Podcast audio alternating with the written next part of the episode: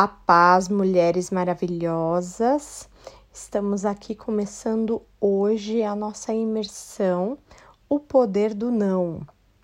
É, dizer não para algumas pessoas é um pouco complicado, difícil, porque fomos ensinados numa cultura que devemos dizer sim para tudo quando nos prejudica e não para tudo quando é aquilo que nos agrada, né? Então a criança não pode aceitar comida, você não pode aceitar um convite, você não pode aceitar uma gentileza, tudo você tem que falar não, não, não, não, não, obrigado, não, obrigado, não, obrigado.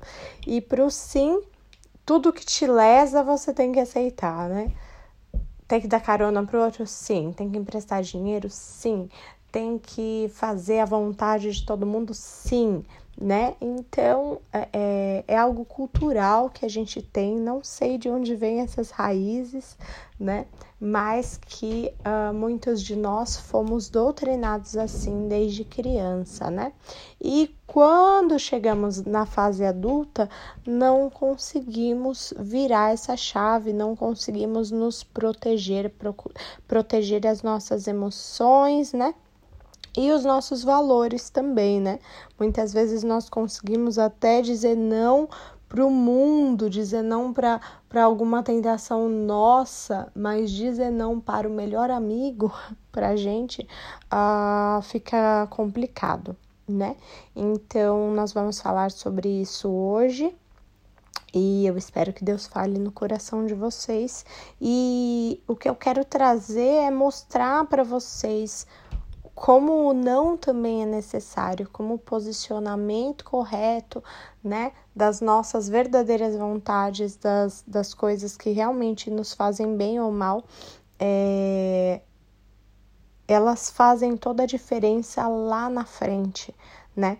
Porque quando nós falamos sim para algo, nós dissemos não para todo o resto. E quando nós dissemos não para algo, é porque nós estamos indo numa outra direção de algum outro sim.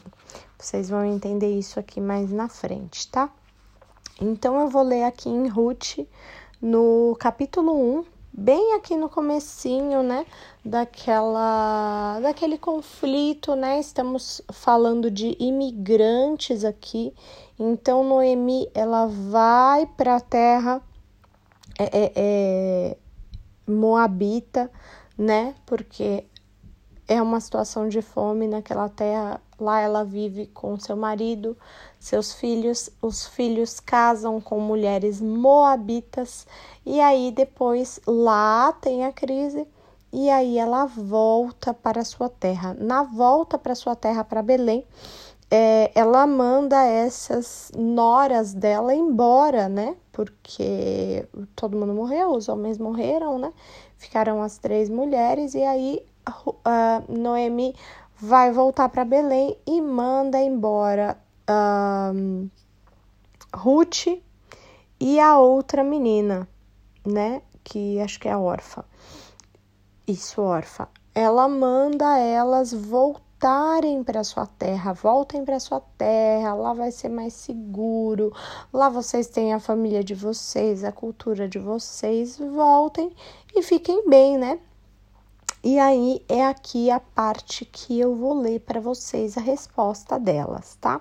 Então, no capítulo 1, versículo 10, lendo: Não, voltaremos com você para junto do seu povo. E disse, porém, Noemi: Voltem, minhas filhas, porque viriam comigo. Poderia eu ainda ter filhos para que viessem ser seus maridos? Voltem, minhas filhas, vão. Estou velha demais para ter outro marido e mesmo que eu pensasse ainda é, que ainda há esperança para mim, ainda que eu casasse essa noite e depois desse à luz a filhos, iriam vocês espelhar, esperar que eles crescessem? ficariam sem casar à espera deles? De jeito nenhum, minhas filhas. Para mim é o mais amargo do que para vocês, pois a mão do Senhor se voltou contra mim. Elas então começaram a chorar alto de novo. Depois Orfa deu um beijo de despedida em sua sogra, mas Ruth ficou com ela. Então Noemi aconselhou: Veja, sua cunhada um, está voltando para o seu povo e para o seu Deus. Volte com ela. E Ruth respondeu: Não insistas comigo, que eu te deixe e mais é, e não mais te acompanhe. Aonde fores eu irei, aonde ficares eu ficarei. O teu povo será o meu povo, o teu Deus será o meu Deus.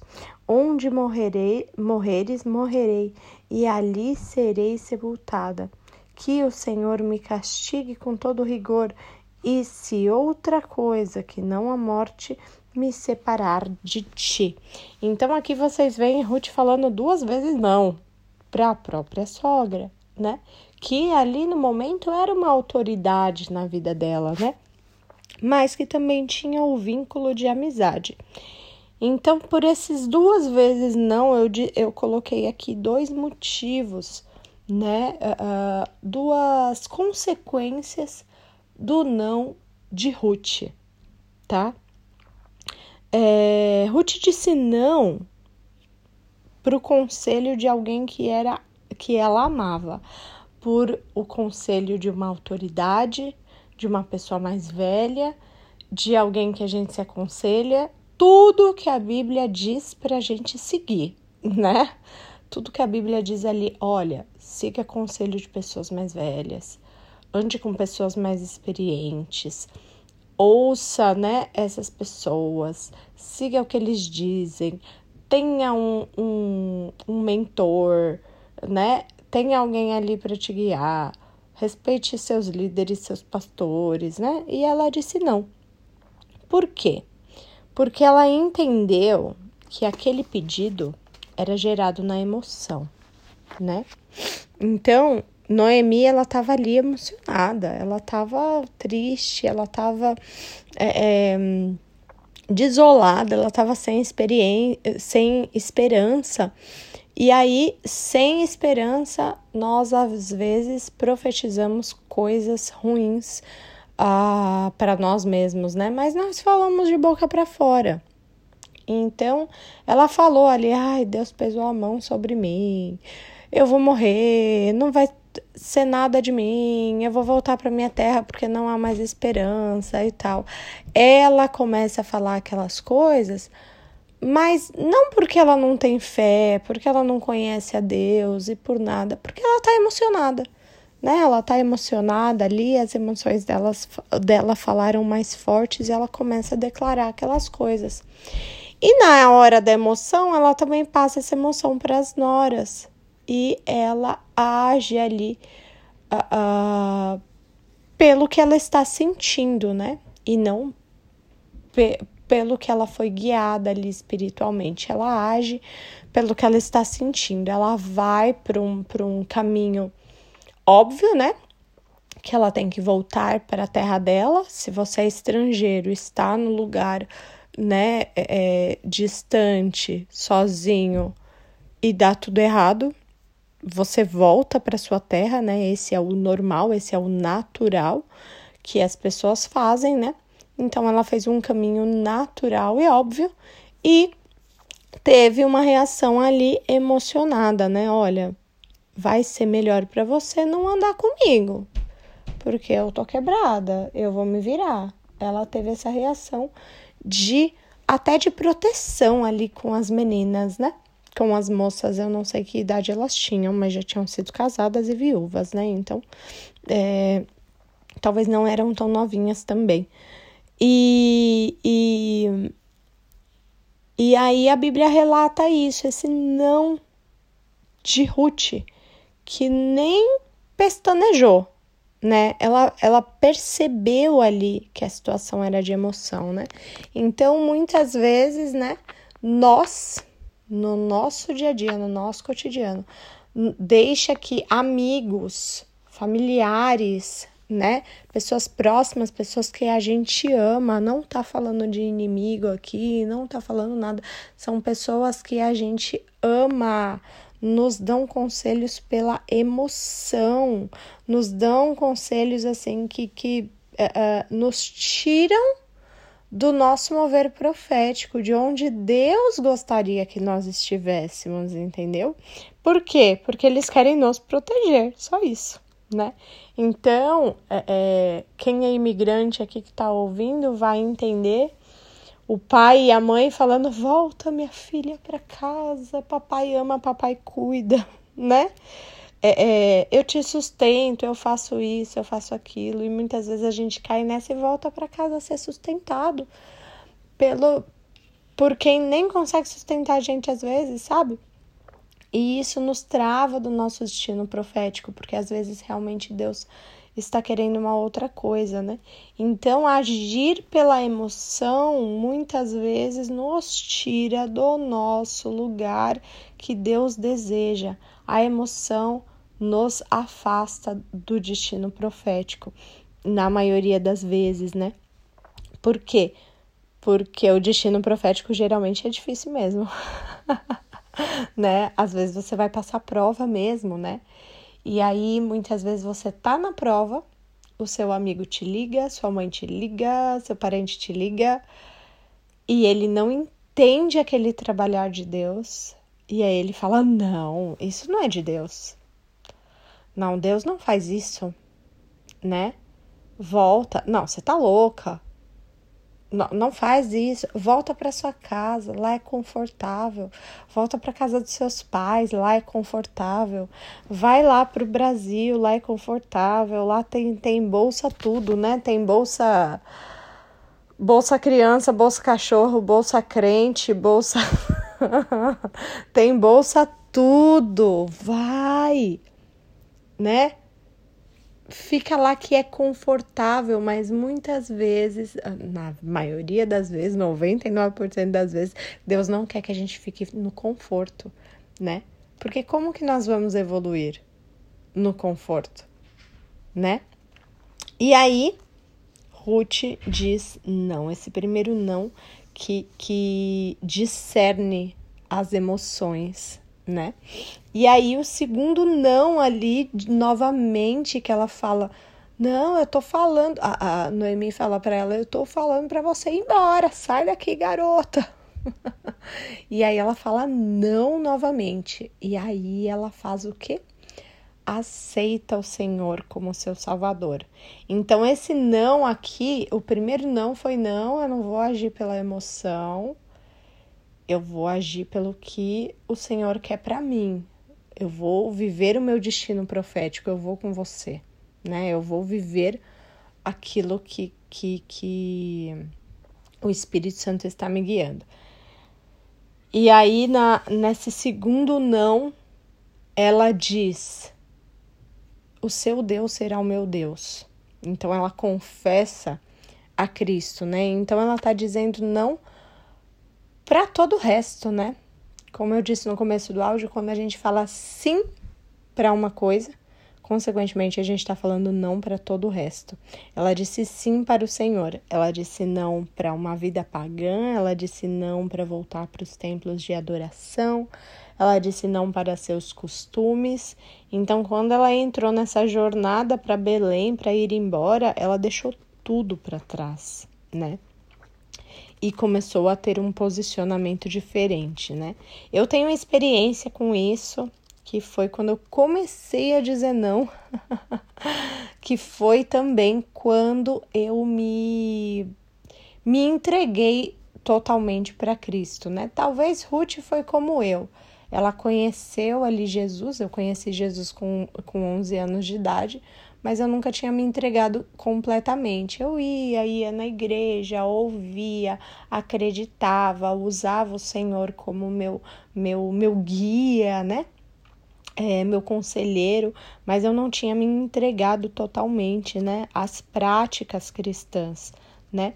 E, e Ruth ela era casada com um homem cristão, né, com uma família cristã que tinha costumes cristãos, então provavelmente eles seguiam o calendário ali judaico cristão, né, da época, e ela já tinha essa a, a intimidade, né, talvez tinha ali um momento de oração e tal, ela já tinha uma intimidade, já tinha um, já conhecia o procedimento, mas ela nunca tinha confessado e aceitado de verdade e deixado para trás as práticas, né? Tava ali no muro, né? Tava no muro, via, gostava, acho legal, acho Jesus legal, sabe esse povo? Acho Jesus legal, esse povo, né? Ela tinha uma convivência ali. E beleza. E aí, nesse segundo não, ela diz: O teu Deus será o meu Deus, o teu povo será o meu povo. Né? Ela observou, gostou, viu que era bom e aceitou o Senhor, né? É, é, é, foi até o Senhor como atitude de filha, né? E aí começa o não de renúncia, né? Esse segundo não aqui é renúncia renúncia aos desejos errados, né? Renúncia a antigos costumes, renúncias a vícios, né? Nós não sabemos sobre ela, mas sabemos sobre nós, né? Quando nós decidimos de verdade caminhar com o Senhor, nós temos que dizer não para muita coisa e, consequentemente, muita gente, né? E aí vo volta para minha história. Minha história foi mais ou menos assim. É, conheci aos 11 anos, mas só aqui em Londres que eu realmente comecei a dizer não para o mundo, não para os costumes, não para os meus desejos, né? E aí o que, que aconteceu, gente? Eu perdi muitos amigos. Eu perdi muitos amigos porque as pessoas elas querem te ver bem, mas não melhor que elas, né? Então eu era uma alcoólatra, quando eu parei de beber, eu virei a louca, né? Porque as pessoas elas não queriam me ver bem, as pessoas elas queriam me ver louca, dando risada à toa, contando besteira, falando mentira, contando fofoca, né? E no vício, né? Esse é o legal, né? Que, que algumas pessoas veem. E quando você vai em direção contrária, você acha que as pessoas vão te incentivar e vão falar assim: Uau, parabéns, nossa, você mudou, uau, que legal. E as pessoas dizem: Você é louca, vai parar de beber, você é louca, vai parar de sair. Eu não vou mais andar com você. E você começa a perder tudo. Aquilo que você achava que era tudo, né? Então, o posicionamento, gente, ele gera isso nos outros, né? Quando nós começamos a dizer não para aquelas pessoas que a gente falou sim a vida toda, é que a gente começa a conhecer os amigos de verdade o amigo que aguenta não, o amigo que aguenta eu não vou no, na sua festa de aniversário porque não é um ambiente para mim, né? Eu não vou sair no sábado à noite ou na sexta à noite porque eu estou cansada. Eu não vou me, me privar de, de ficar com a minha família para ir no, sei lá, no chá de cozinha da tua prima que eu nem conheço. Eu não vou eu vou passar esse tempo com a minha família, né? Eu não vou pagar caro num ticket de um show de uma pessoa que eu nem conheço só porque você quer ir, né? Vamos para outro lugar. Então, a, a, é um não cultural, né? É um não cultural que muitas vezes a gente diz e as pessoas começam a achar a gente chata, né? Nossa, mas não faz um nada. Nossa, mas não vai num show. Nossa, mas não vai numa balada. Nossa, mas não bebe. Nossa, mas. O que, que, que, que crente faz? Vocês são tão chatos. Ai, nossa, vocês são tão chatos. Não, gente, faz um monte de coisa. Vamos num teatro. Vamos num café, né? Troca o bar pelo café. Né? Diga sim pro café e não pro bar. Diga sim para o teatro e não para balada, né? Diga sim para pipoquinha com refrigerante. Refrigerante faz mal, viu, gente? Vou fazer um podcast sobre isso. Não, brincadeira. Diga sim pra pipoquinha pro, com refrigerante do que para o torresmo com cerveja. Né? Vai no cinema. Tem tanta coisa para fazer, mas as pessoas, mesmo assim, elas vão atacar aqueles que fizeram essa decisão, né? Aqueles que decidiram algo melhor. E às vezes não é nem por Cristo. Vamos ser sinceros, às vezes as mudanças não são nem por Cristo, são por um estilo de vida saudável, são por uma doença que às vezes a gente tem e que a gente tem que falar não, não para doce, não para dormir tarde, não para fazer andar horas e horas e horas e horas, fazer passeio turístico. E você vai lá e diz não. E o não, ele te mostra quem é aquela pessoa na sua vida. Aquela pessoa é um amigo de verdade? Que vai falar: ah, tá bom, amiga, então a gente se vê amanhã. Ou é aquele que vai vir jogar na sua cara coisa de que você fez cinco anos atrás, porque quando você dá um, uma brecha, a pessoa ela vem jogar coisa na sua cara de cinco anos atrás, né? Então que o não essa semana também seja o seu teste, né? para você ver quem vai permanecer, quem vai escolher permanecer. Porque o relacionamento, gente, ele é uma escolha. E o relacionamento não é fácil. Geralmente são duas, dez, quinze, depende do seu grupinho, das suas amizades. Digamos, três amigas totalmente diferentes, tentando de tudo para permanecer. Esse é o relacionamento genuíno e verdadeiro né?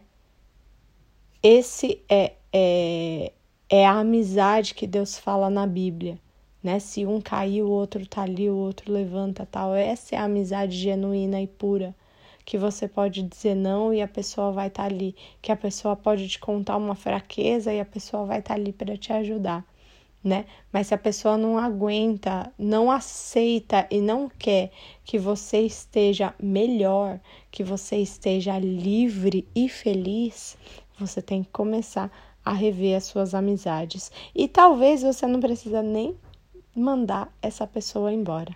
Talvez você tenha só que dizer não para ela e ela mesma vai se retirar da sua vida. Amém? E é isso, gente. Muito obrigada por ouvirem. Amanhã a gente volta com mais um personagem. Espero que Deus tenha falado muito no coração de vocês. Até amanhã.